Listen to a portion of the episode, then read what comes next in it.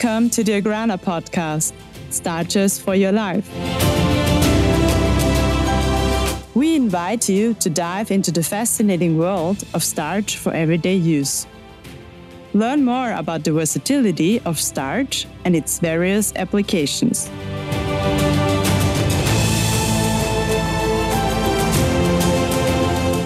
Hello, everybody. Today we want to talk about snacking.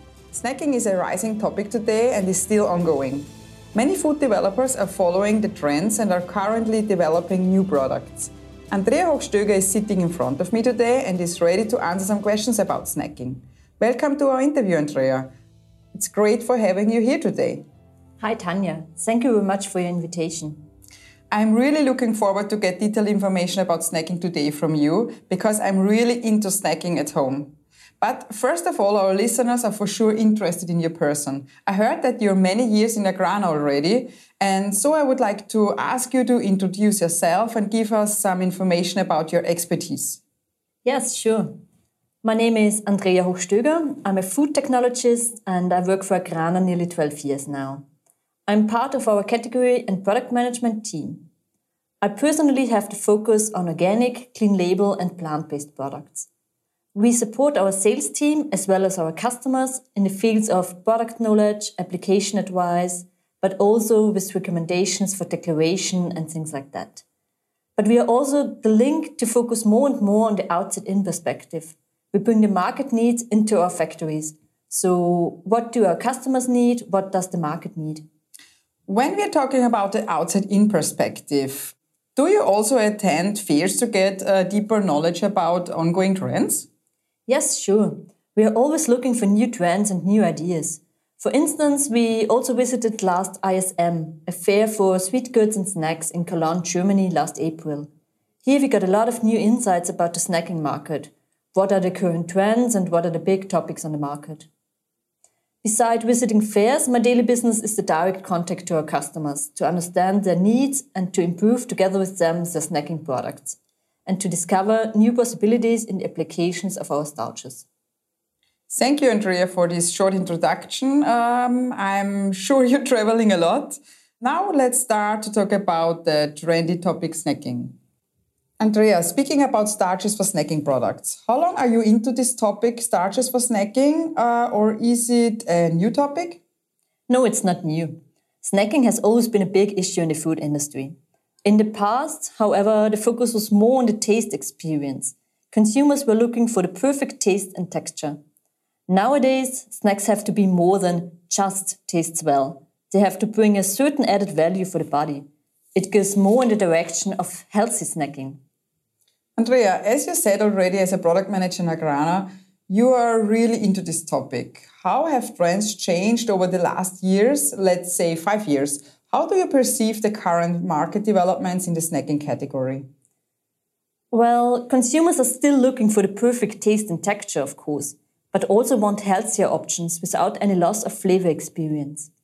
They want to try new things, try new flavors, like new seasonings, for instance, like barbecue, onion, garlic, and for the very brave ones, chips with chili or something like that.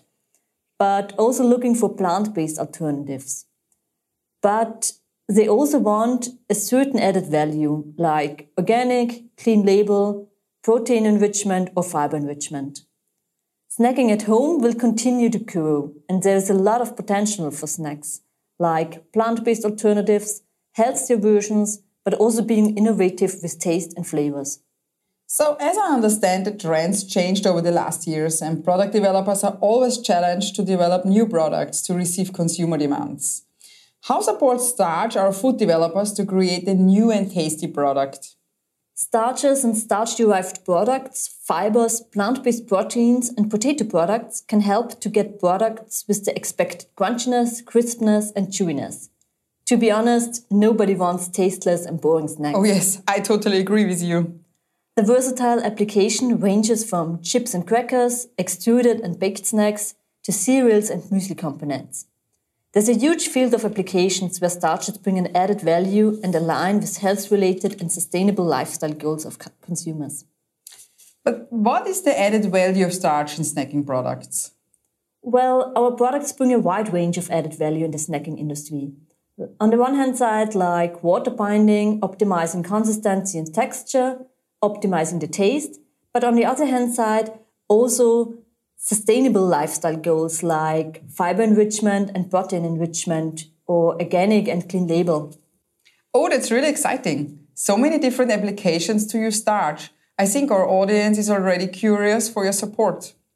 Um, Andrea, yesterday I was snacking a protein bar and it was said fiber enriched on the label. Does Agrana also have products for fiber enriched protein bars? Yes, sure. Our product Agena Fiber, this is our insoluble organic potato fiber. It is not only the perfect fiber source in fiber enriched products, but also renders texture and structure to cereals and muesli bars by binding moisture and decelerating the stalling process. Agena fiber is guaranteed gluten free and therefore the perfect choice for gluten free applications. And where can you use potato fiber? Agena fiber can widely be used like in sweet snacks like cookies, muesli bars, or also in savory snacks like our vegan barbecue wrap. And the big advantage is that the products can be claimed as fiber enriched and gluten free. Very interesting. But uh, what about protein enrichment? Yes, on the other hand side, we have our organic vital wheat gluten. As a plant based protein, it is an important source for protein enrichment. Not only, but widely used in vegan applications. As you know, the vital wheat gluten has the disadvantage of the allergen topic, but nevertheless, it is a very important ingredient, especially in vegan and plant based products. Andrea, we were now talking about healthy snacking. But come on, also a bag of chips is soul food sometimes. Do you also offer solutions for this kind of really traditional snacking? yes. For the classic snacks like chips and extruded snacks, our potato portfolio is the first choice, like potato starch and potato flakes. They improve the perfect crispness and crunchiness. And for which applications do you use your potato range? Um, for instance, native potato starch is used together with our potato flakes to boost expansion in extruded snacks and as component in staple chips. They give structure, crispness, and render a natural and typical potato taste to snack products. We talked about classic snacks like chips and extruded snacks. If we talk about coated nuts, for instance, our cremina range, our pre-gelatinized starches would be the first choice. Really interesting, Andrea. Thank you. Um, when I think about sweet snacks, what is your recommendation for our audience? Our sweeteners, especially our glucose syrups and maltodextrins, have a wide application range. They render the desired level of sweetness to snacks and cereals. They can serve as anti-caking reagent, avoiding clump formation and sticking together of cereals. They provide improved texture and are the perfect ingredient in sugar-reduced applications. Maltodextrins are used to reduce sugar as they can act as sweetness regulator, showing different levels of sweetness depending on the DE value.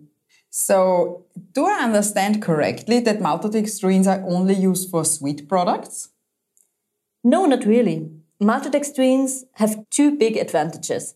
On the one hand side, they show an excellent solubility in water, and on the other hand side, they have a neutral taste, which makes them especially important as neutral carrier for dry blends like seasonings, as filler and flow agent, giving a great flavor release. Maltodextrins are available with a wide range of different DE values and from various raw materials.